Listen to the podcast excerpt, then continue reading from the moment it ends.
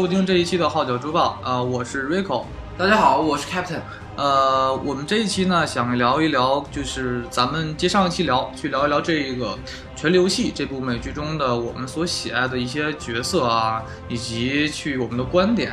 其实聊聊这部美剧之前呢，我想去跟大家先谈一谈这个。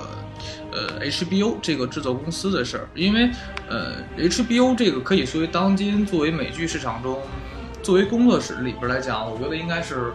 呃最强大的制作公司了吧。因为出品所有，他出过很多神剧，比如说我们知道的现在排名第一的这个一直排名第一的《兄弟连》，它是我小时候第一次接触美剧的看的第一部影片，到现在还被一直被评为就是美剧排行榜的第一名。还有同样厉害的，就是《太平洋战争》这两部关于二战题材的美剧，都是相当高口碑制作。因为它本身的制作人是斯皮尔伯格，就是大名是斯蒂文·斯皮尔伯格，还有我们所知道的大影帝汤姆·汉克斯，啊，还有很多，比如说现在的《硅谷》，啊，这部美剧，还有《侦探》，啊，还有这些《欲望都市》这些。美剧以及现在我们所大热的一个《The Night The West World》，就是西部世界和《The Night Of》，就是我们翻译成《罪业之奔》的这个作为称为神剧的美剧，高口碑之作，都是 HBO 出品的。而且 HBO 出品，它本身的，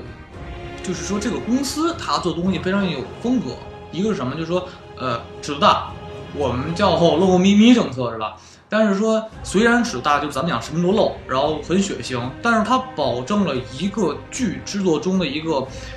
如果就是比如说我们做一个东西，如果有很少有居住，它的尺度越大，又保就保证了制制作人他有充足和丰盈的去创作一个作品的一个一个途径，它居数越少，它就会创造越好越好的一部作品。所以我们看 HBO，它的尺度非常大，但它的质量非常的过关，就因为它拘束比较少。第二点就是说，咱们可以看到，就是哎，所有 HBO 出的剧，它不像 AMC 出的剧，AMC 比如出过《绝命毒师》和《The Walking Dead》，就是我们说的这个《行尸走肉》这种美剧，他们就说它的大就是一个片中一百分之百的一个剧情中。它里边百分之，它每它每分都在走很多剧情的波折会出现，尤其像《The Walking Dead》就是《Breaking Bad》绝命毒师这部美剧，但是不像 HBO 跟它哪儿不一样呢？HBO 它就是说它每一分每一秒，它可能在整部片中百分之三十的镜头都会去渲染整部片子片子中的这个氛围，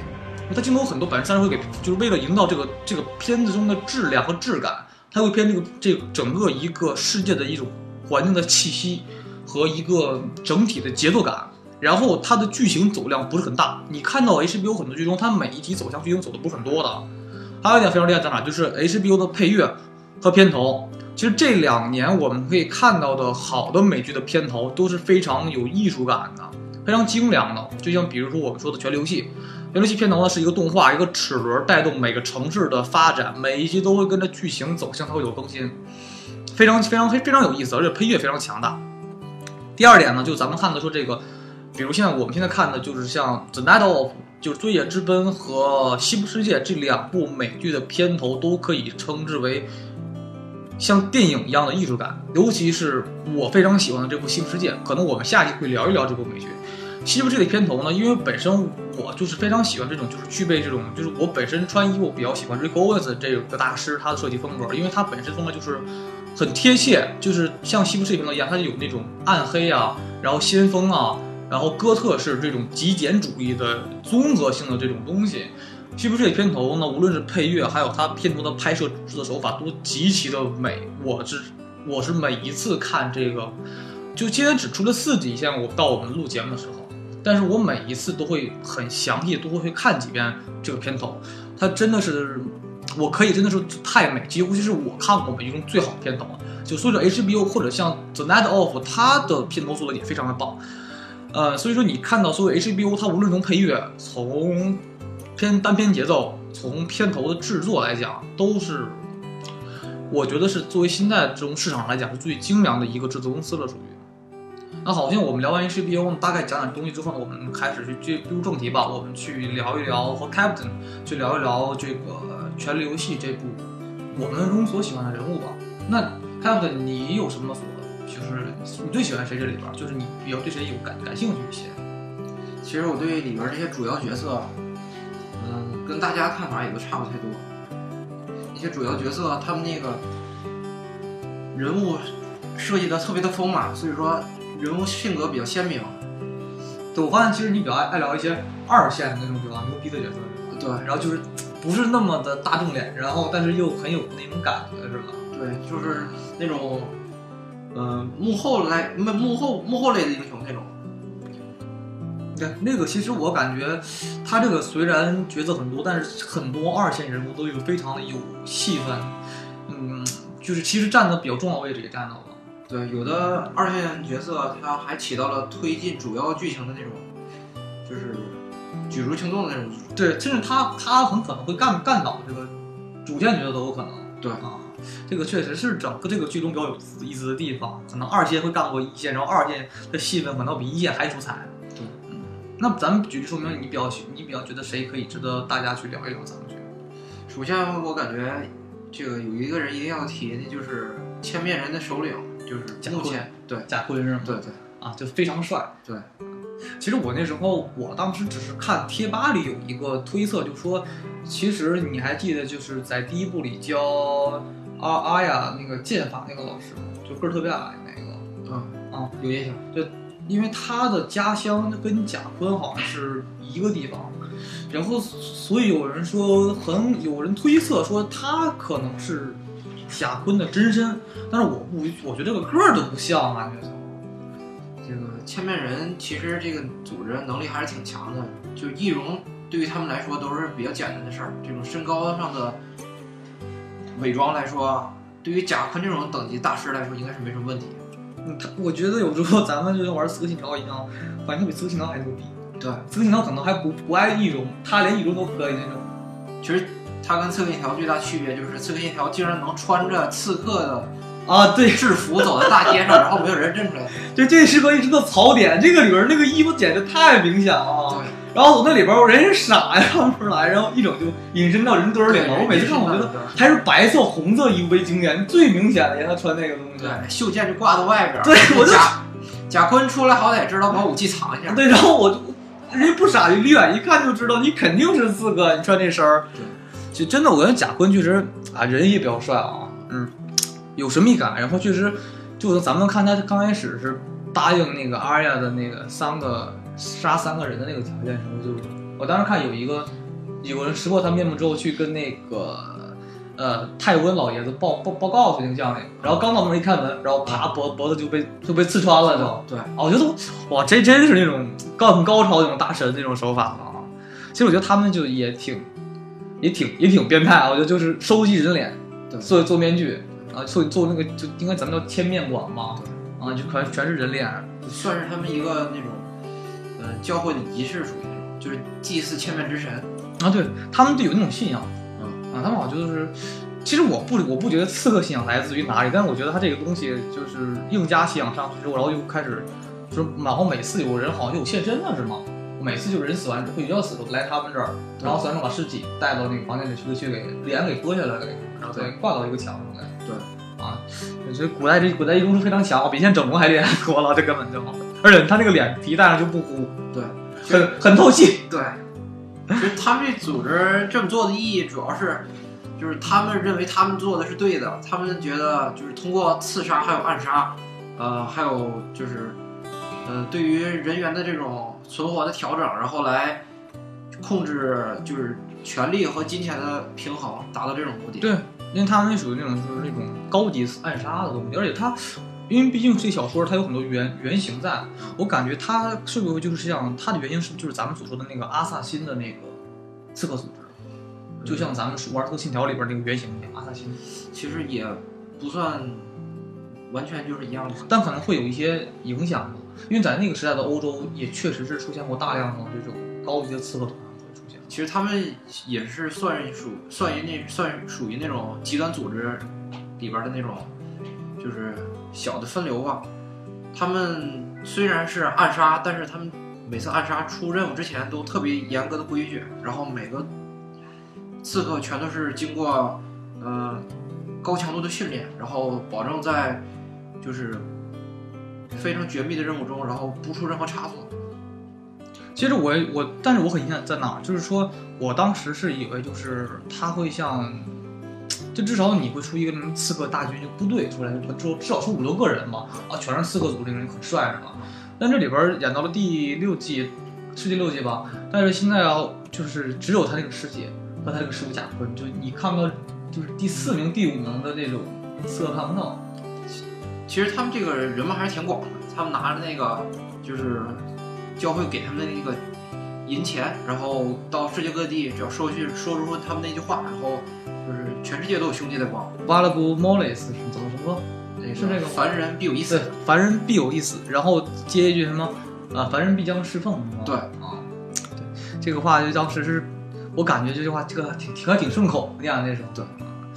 嗯，其实我对我也比较喜欢他，感觉他里边是一种就是这种置身事外，然后能力又偏强，但是他到最后感觉他是比较还支持那个阿雅的嘛，可能我我真的我也挺希望在第七他能继续露面去帮助阿雅这些事儿。嗯，阿雅其实他能走到今天这一步，他其实是自己在帮自己，嗯，没有人在帮他。那他他性格来讲，就是一直就是挺，他就性格比较像男孩儿。对就像咱们看那个第一第第一集时候，那时候他弟弟本来射箭，然后射不准，对然后他帮射了一箭，然后那个还鞠了一躬，对，调戏他弟弟，然后我就给我乐坏了，我说这个小姑娘，然后我还干他姐，对他跟三山他俩特别特别的不对付，他俩之间，你知道吗？三山那种大淑女，然后他妹妹这种小野孩子的感觉。其实其实阿雅，但是阿雅其实还是挺幸运的，毕竟是有贵人在。就像咱们聊这个，他先开始是爸爸死之后，他是疯狗跟了段时间是吧？对啊，但是疯狗其实人还是不错啊人还是不错。啊！你看他其实说的话，其实人还真不错。他其实他到最后，其实他不是因为对阿尔的感情或者有那个心上心有挂念，他不会输给那个美人儿，就是那个女骑士那个特别大壮那个啊金发、对金发女大力士那个那个样，他肯定不会输给他的。嗯，其实我觉得阿尔奇就聊到阿尔阿尔最后，可能他会，我感觉他会可能就是我预测啊，他可能会很可能会回到他哥 Snow 身边，然后去辅佐 Snow 的这个，就是接下来他这个争夺之战，可能会很有可能去那么做。但是其实现在，因为而且可能他跟他们家人离得太远了，他大概有整整是从第二集开始就一直在没见过家人。对啊，一直到现在到中间见着过一次，见到是哪个我忘了，嗯，应该是应该是他姐吧，见着见着他姐了吗？见着了。那可能是我这个，我可能真的是我的疏忽，我给忘了。嗯，那聊到还有你哪个你比较觉得有有意思？嗯，这里边儿，如果战斗力上来讲的话，这个就不能不说那个魔山了，啊，魔山，对，魔山是那种不是人的存在。对就是完全就是无力的，就是如果有那个数值，就是应该咱们看数值的话对，，像龙珠那个戴一个那个眼镜，然后得看一眼啊，暴涨。对对暴涨，他的他的体能简直就不是人啊！对，就单就是两手可以捏爆一个人脑袋。对啊，然后就各各种各种能打，然后各种各种王八蛋，然后到哪强奸妇女、烧人家粮食，然后逮谁把谁东西撕碎，那个其实他这个人物塑造的还是就挺有特点的。就一开始他这么强的人，他一出场就会给人一种就谁都不服，然后谁都不会听的感觉。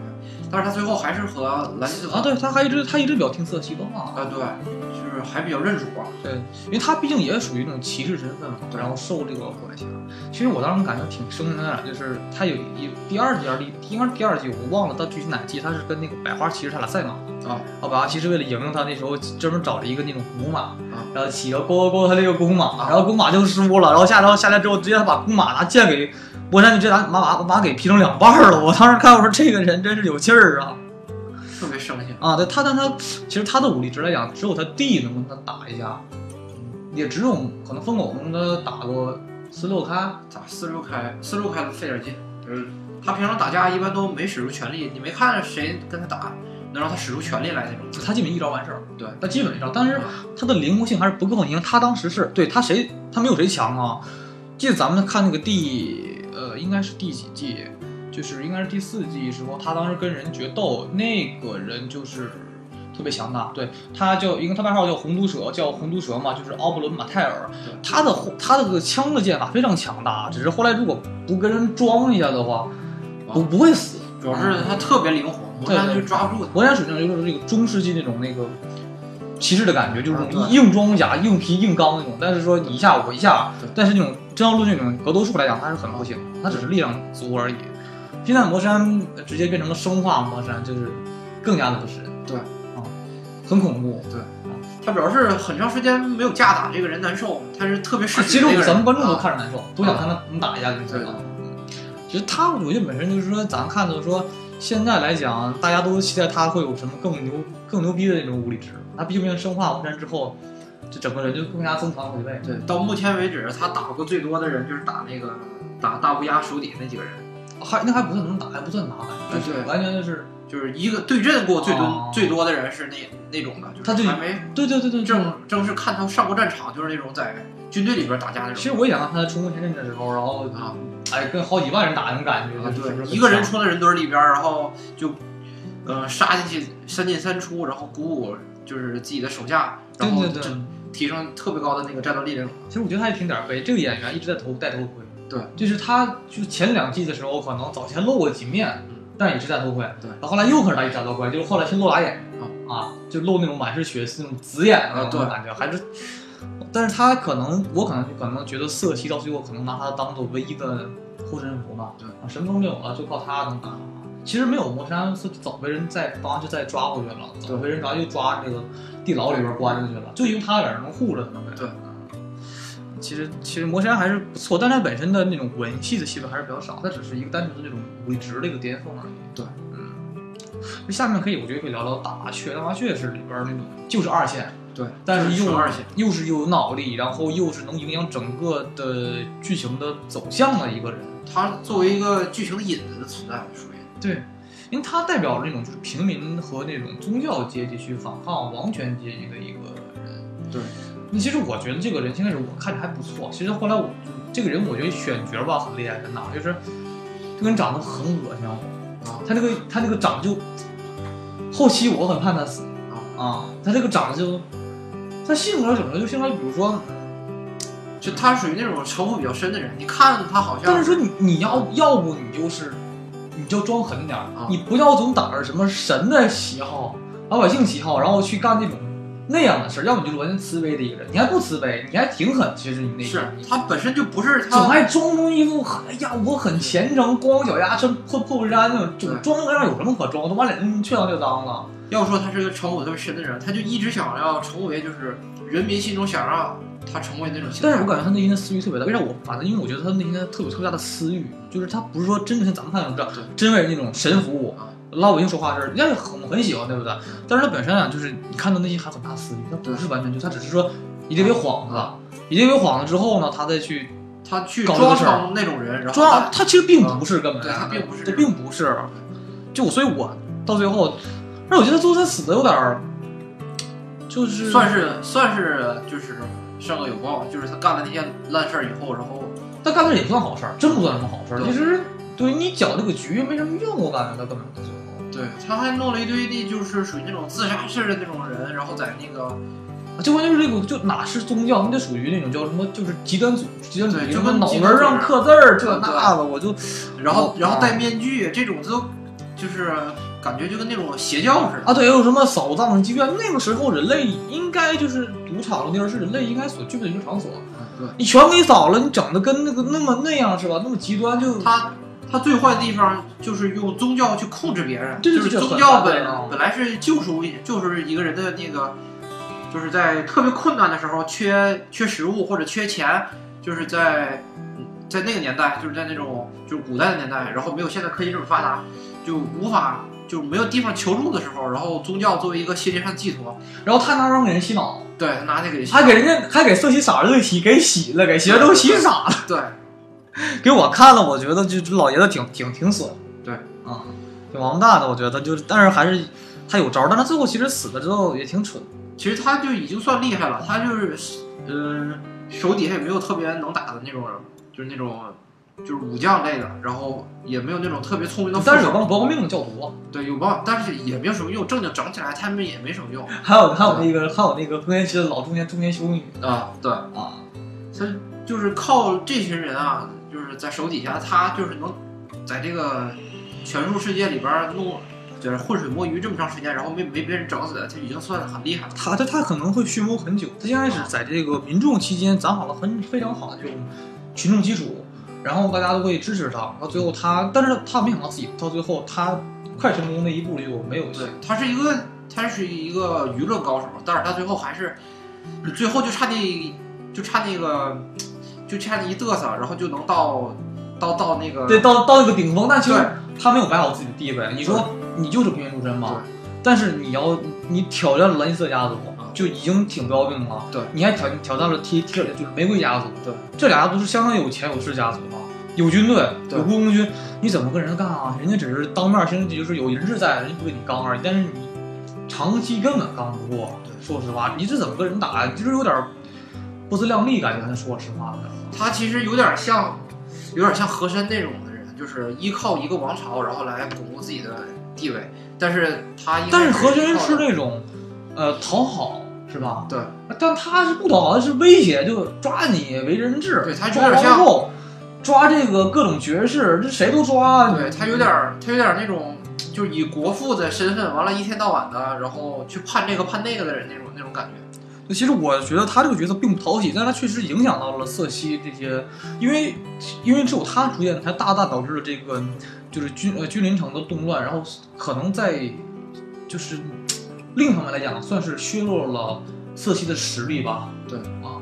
其实他主要的任务，他也没出太出格，他主要的任务还是就是他没有真正的队友，他一直都是制衡互相的那个权力的平衡。就是有一方特别壮大的话，他就会去帮着那个弱小的一方去削减那个强大的一方。其实他并没有结和那个弱小那方结盟，就他并不是那种完全说那种说我是一个好人，对我去助锄强扶弱。对，而且他在哪儿飘，我觉得有点烦，就是说，你看这里边所有我们看到的美人物都是有背景，要不有家族背景，要不有军队背景，要不真的就是像梅姨就是那个红女巫一样，她真的有神去帮助她，啊，有神力，她都没有，他就是那种白手起家，啊突然就想来一下那种人，觉得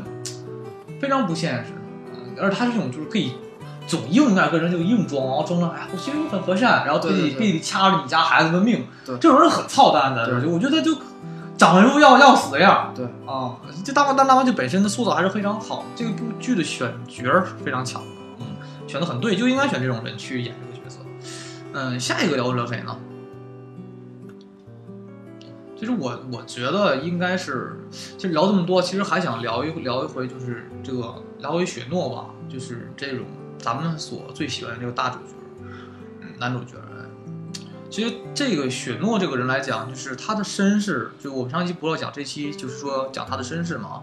他的身世是可以说是跟整个这本书都是有一个大关联具象的。怎么说呢？啊，在早期的时候呢，这个为什么叫《冰与火之歌》呀？其实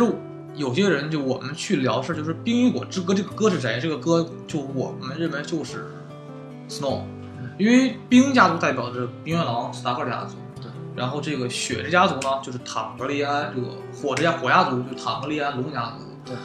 其实我们主持聊就是这个，其实雪诺他就是他的母亲，就我们看到了第六集结尾的时候会演到，是就他的他他的母亲就是艾德史塔克的妹妹，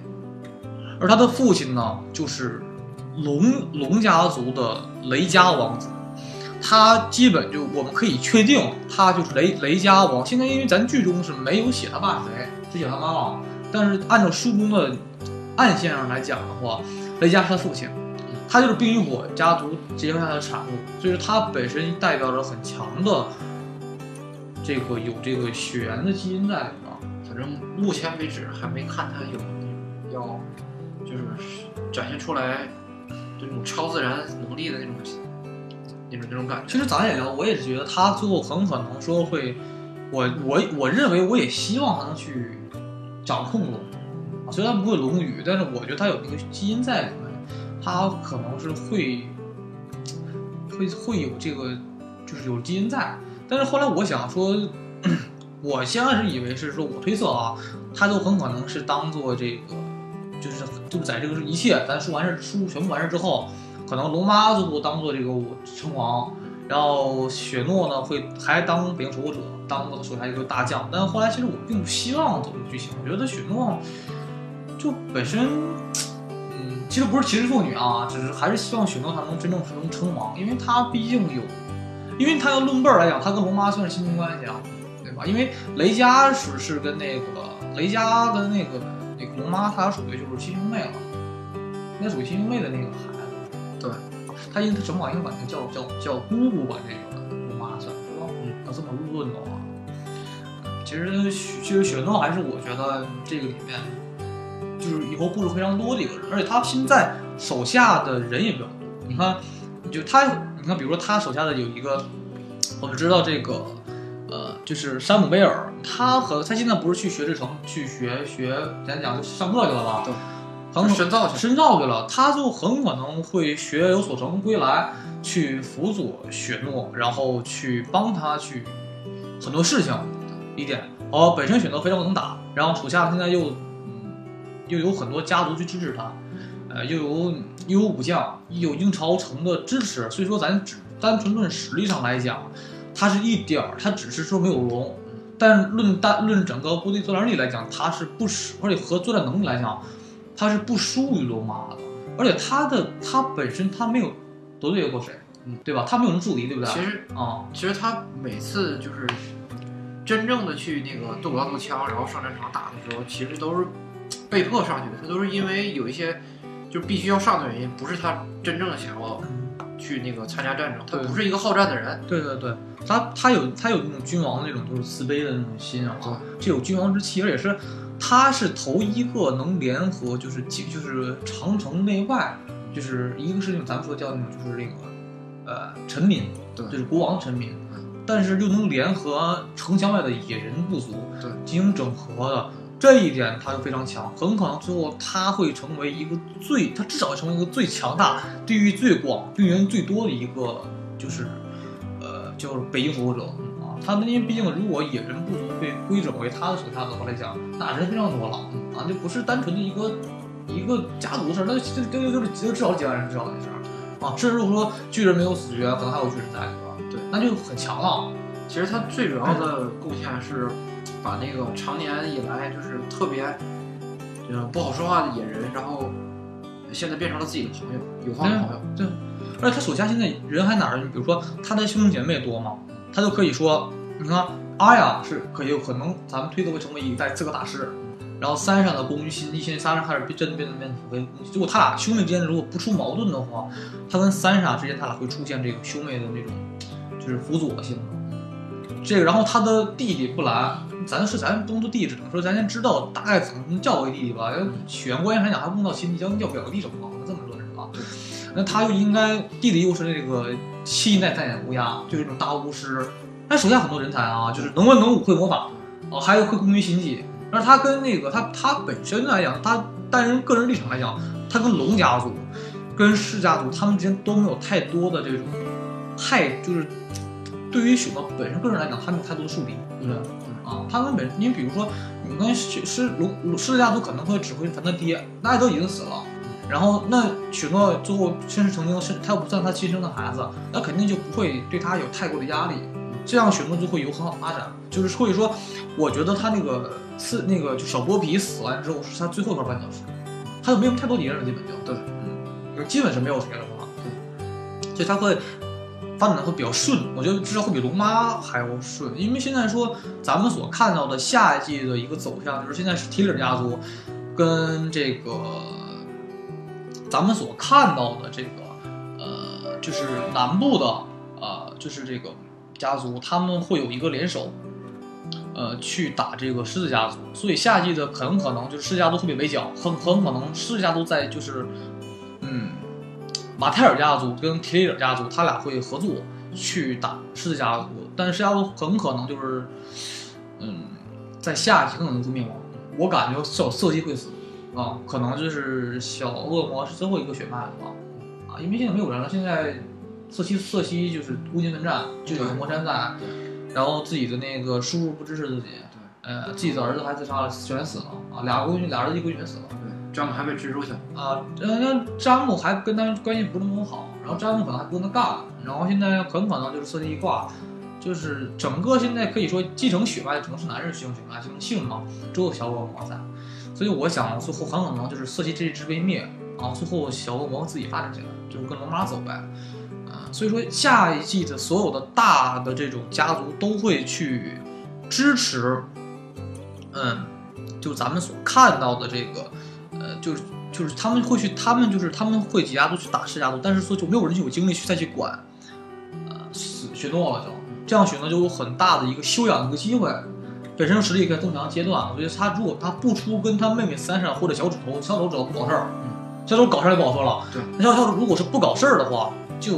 我们就可以说就是整个是雪诺会会发展很好啊，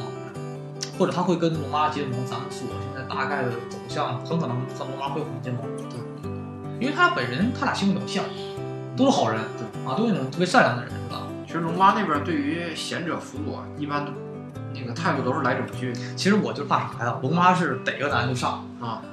我就怕他跟跟许诺给上了，就给啊，就啊就总总拿这个肉体去诱去让自己的男下属非常的那种忠诚忠诚，这个套路非常深，我觉得是。啊，其实啊，还有就是什么，就是嗯，其实还想聊聊小指头。小指头本身他是，其实说他才能算为一个真正的一个主角。为什么这么说？因为就整本书的起因就是这个伊斯托洛大陆的动乱，就是他搞起来的。怎么说呢？当就咱们看到的几个人物得先列出来啊，就一个是，呃，已经死的那个英超城的城主，就是那个就给孩子喂奶那个，他本身呢是跟小主有一腿的，他内心呢一直是喜欢小主的，虽然他结婚了，她结婚的这位丈夫呢是当时劳勃国王的首相，就劳勃国王国王刚选首相嘛，小指头呢就是为了自己通过想做一个政治乱局，让自己从中获益，他就呢让这个。呃，就是说让这个莱特图利呢，他去毒害了自己的丈夫，这样导致劳勃国王没有首相，劳勃国王呢才让这个呃艾德斯塔克进到君临城去当首相，他引起了侍郎之争，对啊，才会引起整本书的一个动乱，所以他是整本书的一个起源人，而且他每次做出来的选择和他的策略都会引起一场大动乱，就是他，但是他本身也在我们现在看的第六集，他救了这个雪诺。没有他出现，选择必死真的，他选择会死非常惨啊！他还算，但是他不知道他，我们咱只不知道他最后想做什么事儿啊！他最后他他干的好事，他背后一定有他的一个阴谋论，因为他本身是一个白手起家的一个小小混混，我感觉他就是精于精于算计，然后才会有现在的这一份。但他的抱负更大，他绝对不只是当一个单单的一个企业老板和一个财政部长这么简单的一个想法。其实下一个再讲聊，就是我觉得比较有意思的呢，就是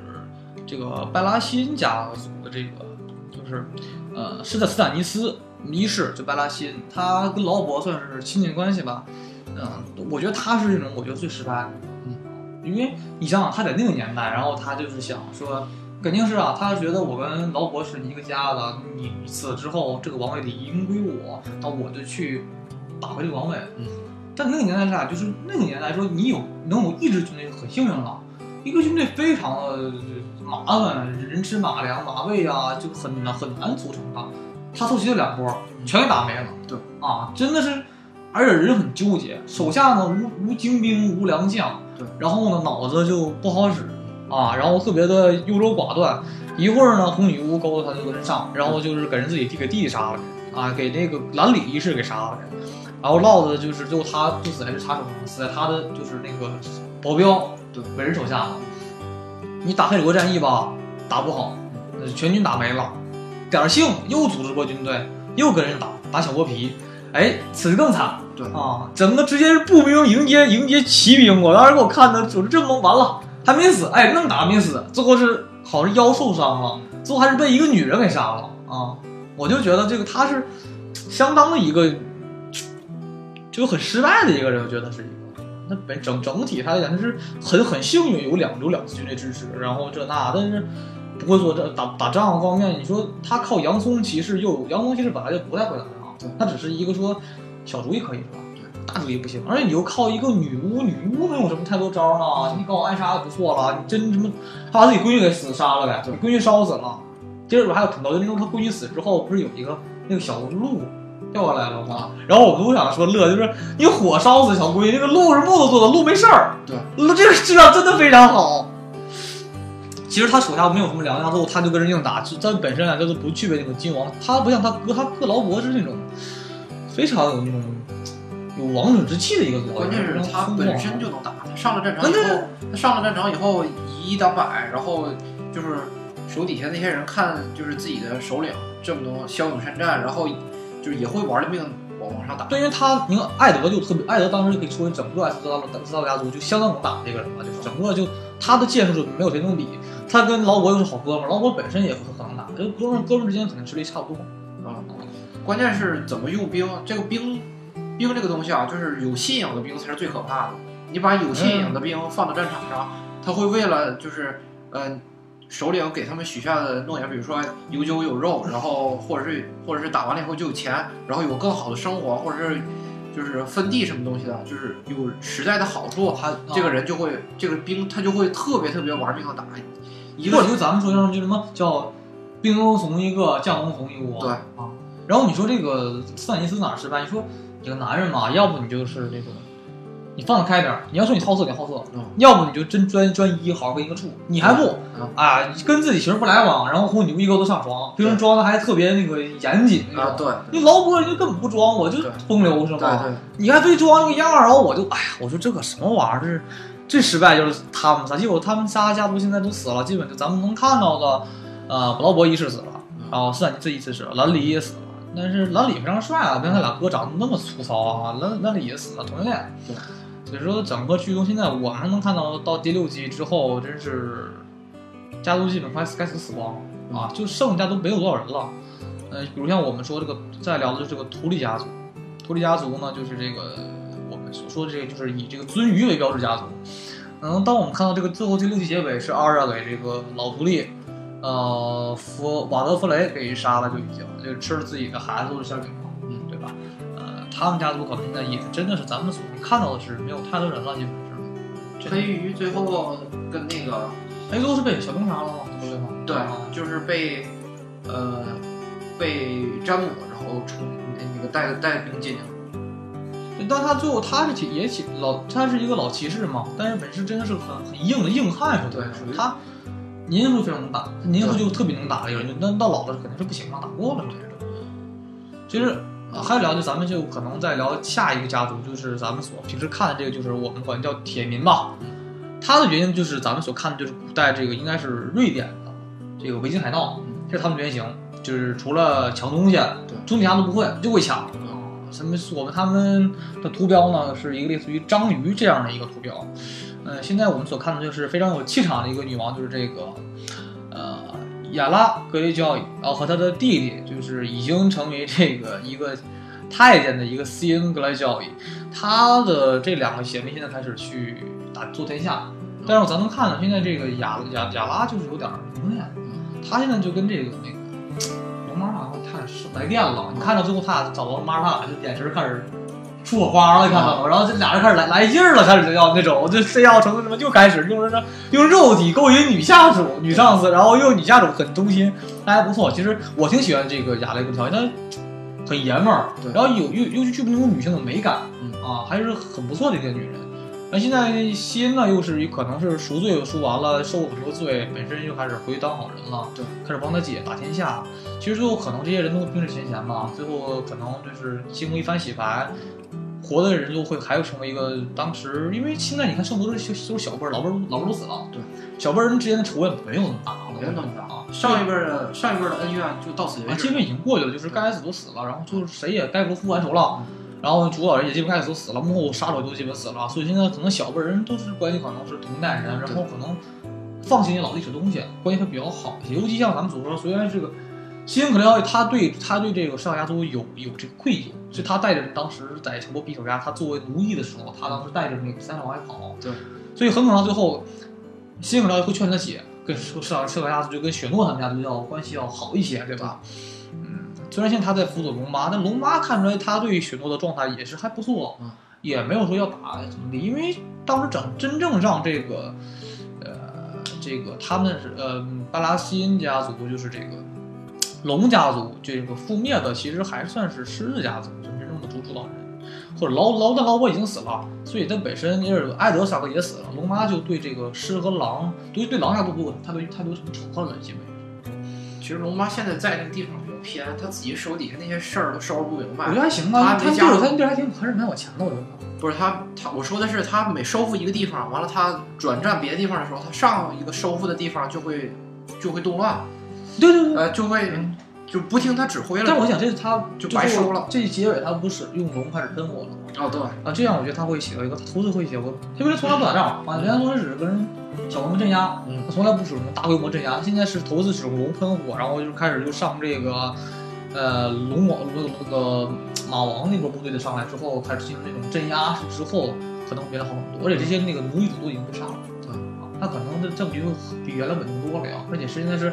你咱看到最后第七第不第六集结尾最后龙妈那样是在船上，嗯哇，带一帮人后边龙跟龙跟着他们飞，上天船后边跟着他，就已经定型了，他完全就已经成为一代金王了，也就实力，呃，运气也好，然后又有这个好的血统，完全可以称王了。其实咱们看龙妈从第一部走到现在，其实还是挺欣慰的。她从一个那样一个被任人欺凌的一个女人，嗯到最后到现到现在这一步，真的也是她算是继承了她丈夫的遗志。嗯对，但是她丈夫可能没跟她怎么谈好恋爱就已经死了。对，其实他本身来讲，他可能内心一直他的愿望一直在稳步的往上爬，他很很运气非常好运气，他不像人家。不像那个倒霉的斯坦尼斯一世，就那么那么那么傻。其实斯坦尼斯和龙妈最大区别就是斯坦尼斯这个人，你感觉他什什么都听不进去。他而且他没有主意，他自己还没有真正。他是他有主意，他是就是那种特别正的主意，然后特别正的主意，但是他自己还不是那种聪明到极致的人。但你发现他比较听红牛的话吗？啊，对，红牛说让杀归去杀，主要是主要是红牛有那种就是给别人洗脑的东西，然后再加上是长得好，身材好，再加上斯坦尼斯就是，嗯，没见过这种类型的，然后就算是算是被蛊惑了那种的，然后一直无法自拔，然后就被就是一条路走的黑了。对，其实还说一句，就是这个红女巫，你发现她的头发是红色的，其实真的这个也是根据这个，这就跟之前有原因有关系吧。就在美国西方国家，这个一般头发红色的女孩都被会视为女巫在早期。啊，其实所以说这个外国人对红牛会红头发的女孩会非常喜欢，嗯，觉得很很神秘，嗯啊，还不错。因为他其实聊到现在呢，其实看了这么多的原型，其实我们还是大概对第七季的第七季的一个展望和推测吧。因为现在我们所看到这个人物在第三、第四季的时候人是最多的，到现在呢，到第六结尾人死的是太多了。对，嗯，就已经出现，已经这个排球洗一半了，基本。基本上就局势就很清楚了，就剩下谁跟谁，然后剩下的几个人在争夺天下什么的。对，现在就出现这个主角光环了，就是你比如说我们就是这 Snow 啊，嗯，龙妈他们很可能不会死了，因为这个大局定型的时候就没有必要再玩那套东西了，就就是看他们之间怎么去就推推图了，嗯就是推图了嘛，怎么怎么怎么推图了，看他们怎么去去做了。呃我们还是希望 DC 赶紧出来，然后我们因为现在很可能再拍两集就完结了。嗯嗯，这也算是一代神剧的终结吧。其实聊到最后，其实我还是想聊的，就是说这部美剧它之所以伟大，是因为这个，呃，它有原著，这个这个原著写的是是太牛逼，所以它会美剧拍的那么好。虽然它美它的原著跟这个美剧它有中间有很大的差别，就是说，呃，之间就是说有些出入啊，他没有完全照着照，他没没有完全照这个美剧美这个书里边去拍，美剧是自己写了一套根据原著改编出来的这个剧本。但是现在这个原著啊，它本身是没有写完，对但据说这个这个原著作者他是这个呃偷偷的，就是跟这个编剧们去聊一聊，最后他大概他大致的一个结尾，所以可能嗯咱们就所看到书里结尾，可能跟那个剧还不完全对，但大体走向差不多。就是还是说，就是我咱们看到这个西方会有很多这种这种大制作的这种原著啊，其实还是想聊的，就是聊最后就聊到我们到现在，就是说一个阅读习惯的问题。可能现在就是咱们作为就是九咱们这代人嘛，其实我有很多担忧，比如说像咱们这代人，就是小时候有阅读习惯啊，比如说就我们小的时候，嗯，可能早一代的人就是呃小学到初中看《哈利波特》，那时候人手一本手一本，然后你整个《哈利波特》它六是六部书啊七部书，然后我们就培养很好的阅读习惯。高中的时候呢，我那时候女孩儿男孩儿都在看《猫之城》，嗯它培养了我们去看书的一个好习惯。呃其实就是因为我们看到很多，就但现在到现在的这个零零后，基本就手机了，对啊，就对这个书籍的阅读这种习惯就没有了。像我记得你初中时候、高中时候疯狂在那看福尔摩斯是吧？看国际俱乐部这些书，我觉得那个时代还是我们还觉得挺幸福，至少说有很多有意义的东西。现在像咱们这个零零后，就是这一代人，就是手机特别多，其实导致个什么毛病？就是那种，我觉得真的觉得现在零零后是那种，就叫什么叫这这个该懂不不懂，不该懂他懵懂。对啊，这文化的感觉就我其实我真的希望，现在我们都能多看看一些书籍，对我们真的会有很多的影响，去让我们去啊，至少那一那几代咱们都有书籍让我们去看。可现在真的就是咱们这代人过去的，下一代人真的跟咱们差不多，对手机，有手机就能玩一天，嗯。游戏能玩一天，嗯。跟咱们完全就不一样了，就所以还是我对未来一个担忧吧。就让我是觉得希望还是，因为我本身我也没事我就会翻翻这个原著，这个全流系原著写的确实特别好，嗯。啊，但是他写的尺度确实很大，那尺度可能是比原美剧还大，对。啊，还是不错的。其实还是创作载体，然后导致那对啊，就是书籍这个方面管的比较松，然后他们就可以就是尽情的发挥自己的想象力，然后创作这些东西。还是那句话，就是当一个嗯，当一个创作创作东西的时候，它的束缚越少，它的创作出的东西会更丰盈、更立体。嗯啊，因为他没有他没有东西去束他的手脚嘛，这样他才会拍的去，他会写的更好。而且他毕竟是真的是我怎么叫那叫集合了各种方面的元素的大才啊！我其实咱们比如看说写《指环王》，《指环王》就是单线剧情非常简单，它整个《指环王》加上加上前几本那霍比特人，剧情其实算算拿手指掰一掰，还是很单调，剧情就是虽然好看，好看是我承认是北大突破，但它本身的剧情来讲还是不够真实，因为。权力游戏它哪儿比它强？就是我觉得它是在哪儿，它是完整的体现出来当时在那个中古世纪的欧洲人性的复杂、权力的斗争，这才是真实的社会嘛。你《指环王》只是个魔幻小说，但《指环王》写的关于人性的东西还是很少。可值得我们的反思和去真正的去研究的东西非常少。不像《权力游戏》说这部英这部整个这部美剧和书籍都值得你去一看再看。它有很多每个人，他绝对是很丰满的、很立体的一个人物出现在你面前，然后你去看，每个人有每个人的命运和故事，他有他的每个人每人有相连的一个东西在那里记，这才是一个真正的大作品。它融合了很多的魔幻色彩，又具备了各大领主之间的事儿，这它还原给我们看了一个真实的一个那个时期我们所不了解的一个中古世纪的欧洲，就是一个骑士继承的一个欧洲，那时候什么样的？嗯，这个确实是不得不佩服这个作者。那它本身我们看，在那个年代的很多的，比如说它毕竟是虚构小说嘛，它根据现实取材，但是它凌空于现实。它看咱们看 HBO 做剧的时候，它把每一个细节、武器呀、甚至是这个窗帘啊、一个衣服都是做的相当的精致。尤其你看那个赵家的大大貂衣，哎，特别真真的就是，因为我看他们有个有纪录片，他们后期做的衣服啊，真的是一封真相给缝出来了，啊，还是非常厉害。就整个的这个，都是在世界各地取景，西班牙呀，各地也可以各个地方取景，还是说只有这样的一个制作公司才可以做出这么大的这么好看的一个美剧呈现给我们？我觉得也是现在一个幸运吧，因为毕竟这两年的美剧有些的东西我是看腻了，因为有些小打闹的东西，我平时对这种就是我喜欢大格局的东西，比如说就单是一个两人之间去互相互动，看多了也腻。这种大格局呢，人物更多，世界观又好好搭，看起来也比较好玩嘛，跟我们看《三国演义》啊，还是聊过来的。就它就完全像《三国演义》跟《西游记》西游记混合在一起，我觉得差不多是吧？它是挺像这两个融在一起。其实还是我们还是真的是期望这个呃《全流系》第七季能赶紧的出现。然后现在呢，因为现在又到了这个美剧的这个呃秋冬季档了啊，现在这个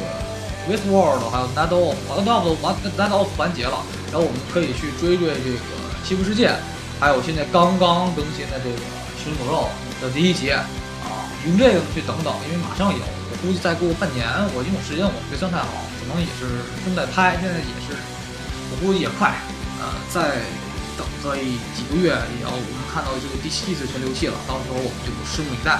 然后我们下一期呢会跟大家聊聊现在大热的这部美剧《The Waste World》呃西部世界啊，那我们就下期见，下期见，拜拜。拜拜。Summer has come and passed. The innocent can never last. Wake me up when September ends. Like my father's come to pass. Twenty years has gone.